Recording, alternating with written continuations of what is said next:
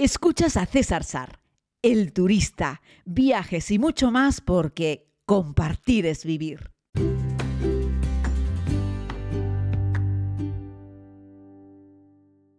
Saludos querida comunidad, bienvenidos a este tiempo de podcast. Les hablo ya desde Tanzania y sé que lo entrego, pues siempre me excuso con lo mismo, lo entrego un poco tarde, pero así es la vida. Llevo en estos momentos 34 horas sin dormir, 34 horas desde que salí de mi cama en la isla de Tenerife. Y bueno, han sido 24 o 25 horas de vuelos y escalas, más luego pues una jornada aquí en Tanzania de la que les hablaré en el podcast de mañana. Fundamentalmente este va a ser un podcast breve, pues simplemente para contarles un poco cómo ha sido esa travesía. Les hice el anterior desde el aeropuerto de Madrid eh, y bueno, quería un poco comentarles cómo han sido los vuelos con Qatar Air, que hace tres semanas fue declarada de nuevo la mejor aerolínea del mundo en clase turista. Y creo que sí, creo que Qatar es merecedora de esa, de esa característica, de esa mención, de esa distinción, que por cierto lo dan los propios viajeros eh, y en colaboración, bueno, es una mezcla entre la opinión de los viajeros y, eh, y, un grupo de expertos, ¿vale? De ahí es de donde se saca cuál es la mejor aerolínea para clase turista, para business, para fairs, la que da mejor servicio en tierra, la que da mejor comida a bordo, etcétera, ¿no? Pero en el, en el ámbito general, con respecto a la mejor aerolínea del mundo en clase turista, que podríamos decir que es la mejor aerolínea del mundo, porque la mayoría de las personas vuelan en clase turista, se lo ha vuelto a llevar Qatar, que creo que lleva seis años consecutivos llevándoselo, con lo cual la verdad que tiene un palmarés espectacular.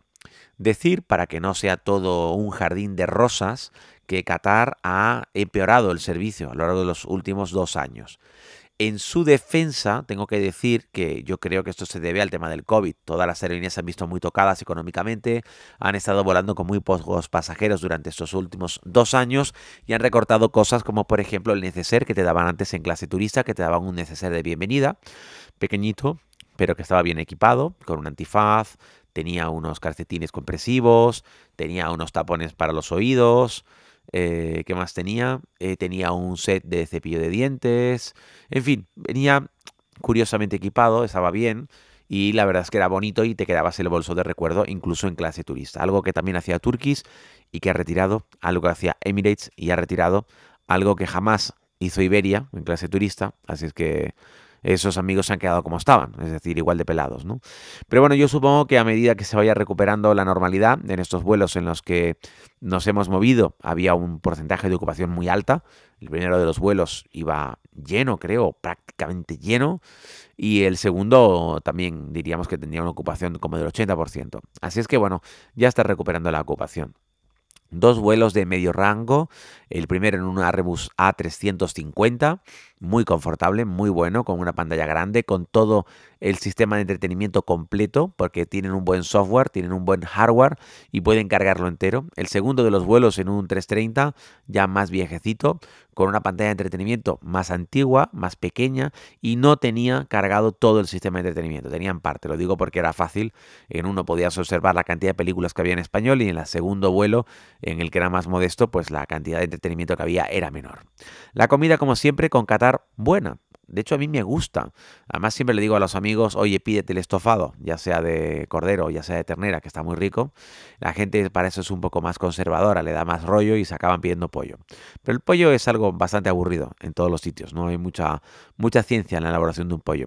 Pero un guiso de ternera, un guiso de cordero, a poco que lo hayas cocinado bastante tiempo, eh, pues te va a quedar realmente muy rico, ¿no? Y merece, y merece la pena. Así es que bueno, con eso es con lo que, con lo que hemos estado en este, en este viaje con Qatar Air con dos vuelos medianos, ya digo, el primer vuelo de 6 horas y pico y el segundo vuelo de 5 horas 25 minutos, más o menos, aunque el segundo tuvo algún retraso, con una escala razonablemente corta en, en Doha, una escala de 2 horas 40 minutos, entendiendo que además no, el avión no nos dejó en un finger, y tampoco nos recibió en un, un finger. No, sí, sí. El avión no nos dejó en un finger, tuvimos que coger una jardinera, una guagua y a partir de ahí hacer un recorrido, la verdad es que muy largo. Decían los amigos con los que estoy de viaje que parecía que estábamos recorriendo media isla de Tenerife por el aeropuerto de, Qatar, ¿no?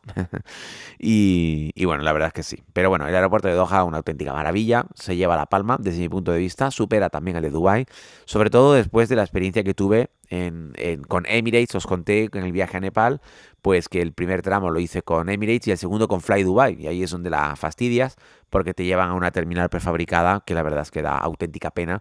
Bien parecería las terminales low cost de Ryanair en algún aeropuerto europeo de tercera categoría. Pero bueno, bravo por Qatar, bravo por la línea, bravo por la comida, bravo por la puntualidad. En fin, yo si tuviese que puntuarla también te diría que de todas las aerolíneas que estoy cogiendo en los últimos años, Qatar es la mejor en clase turista. Así es que nada, que sirva este podcast para hacer una felicitación, para decirles que me van a tener ahí de nuevo como cliente, que volveremos, estoy ahora en Tanzania, ya les iré hablando un poco de esa ruta, volveremos desde Zanzíbar.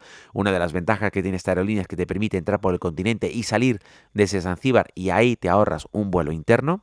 Eh, y eso, pues siempre es una gran ventaja. Aeropuerto de Madrid, la T4 petado de gente, porque ya era el inicio de Semana Santa, aunque era el viernes anterior, pero ya había un montón de gente. No me imagino cómo tuvo que estar ese aeropuerto en el día de hoy, sábado, o cómo estará ese aeropuerto mañana domingo o pasado lunes, en plena operación salida de Semana Santa de toda la gente que está buscando locamente cómo escaparse unos días pues para disfrutar de un poco de asueto en las únicas fechas en las que tienen vacaciones. Nosotros aquí, con este grupo, con esta familia, con estos amigos, haciendo un inicio de ruta, un viaje en total de 10 días por, el, por Tanzania, eh, por el Serengeti, el Gorongoro, ahora les estoy hablando desde el lago Mañara, y, haremos también una visita a los Masai, y luego iremos a, a Zamblu, a Zanzíbar, a Stone Town, en fin. Pero todo eso se los voy a ir contando, si les parece, día a día. Así es que en el podcast de mañana les voy a hablar de cómo ha sido nuestra primera jornada en Tanzania. Un abrazo muy grande, disculpa que sea un poco más breve, pero de verdad que la cabeza no me da para más. 34 horas sin dormir que se dicen pronto. Por cierto, ay, no me quiero enrollar.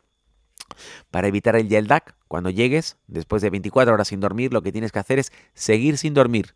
Llegamos al alojamiento a mediodía y si nos quedamos a dormir, la fastidias y por la noche no duermes. Así es que estamos intentando ajustar el horario para evitar el jet lag. Eso también te lo contaré mañana. Un abrazo muy grande a orillas del lago Mañara, donde hace escasamente unos minutos podíamos escuchar algunos hipopótamos. Atención, mañana más.